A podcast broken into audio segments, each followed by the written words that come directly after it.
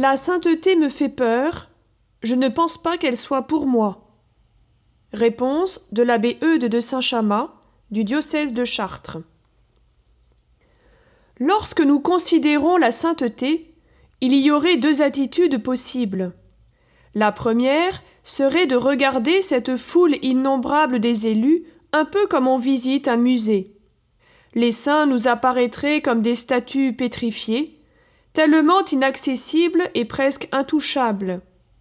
Des êtres si loin de nous, si loin de nos préoccupations, si étrangers parce qu'étranges. Inutile de vous dire que cette attitude est mauvaise et même destructrice. Ne mettons pas la sainteté sur un piédestal, car en essayant d'embrasser les saints du ciel, nous risquons de tomber, de nous décourager et finalement d'avoir peur de la sainteté. Au contraire, la bonne attitude est de croire que les saints sont proches de nous parce qu'ils désirent tellement que nous soyons proches d'eux dans leur ravissement et leur fidélité.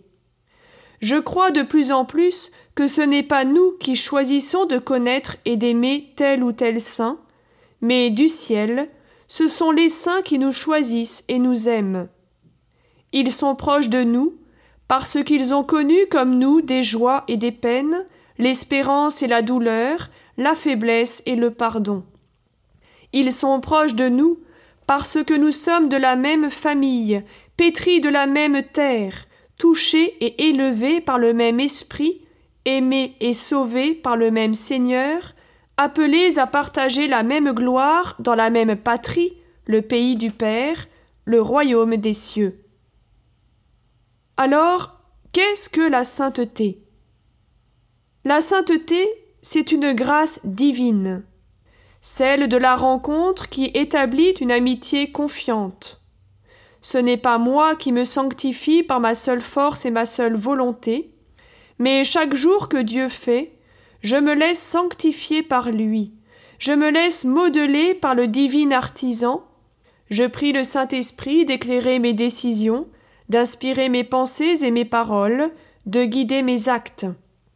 Le saint est celui qui se laisse patiemment aimer, sauver, pardonner, transfigurer par Dieu. C'est pourquoi il est si humble, si simple, si rayonnant, si missionnaire. Le saint n'est pas un phénomène accumulant des records d'ascèse et de piété. Il est une épiphanie, la manifestation de l'amour et de la tendresse de Dieu. La sainteté, c'est une offrande, l'offrande de soi, de sa vie. J'aime bien ce que disait le père Finet aux membres des foyers de charité. La sainteté n'est pas un luxe, elle est un devoir. Il ne s'agit pas d'être profiteur de la grâce, mais serviteur de la grâce. Nous devons tout à Dieu, la vie, l'existence, l'être, le salut. Comment rendrai-je au Seigneur tout le bien qu'il m'a fait? J'élèverai la coupe du salut, j'invoquerai le nom du Seigneur, je tiendrai mes promesses au Seigneur. Être serviteur de la grâce, c'est s'offrir au bon plaisir de Dieu. Seigneur, je veux ce que tu veux, je le veux comme tu le veux. La sainteté, c'est la vérité. Le saint n'est pas un surhomme, mais un homme vrai. Être vrai, c'est être simple. Aller droit à Dieu, droit au devoir. Être vrai, c'est être humble. Ce que Dieu veut éprouver en nous, ce n'est pas notre force, mais notre faiblesse. Être vrai, c'est être pauvre, tout recevoir pour tout donner. Être vrai, c'est être pur, ne pas livrer son cœur aux idoles pour être tout transparent de la présence de Dieu. Être vrai, c'est être passionné, au sens de la passion du Christ, crucifier notre amour-propre pour rejoindre l'amour du crucifié pour les hommes.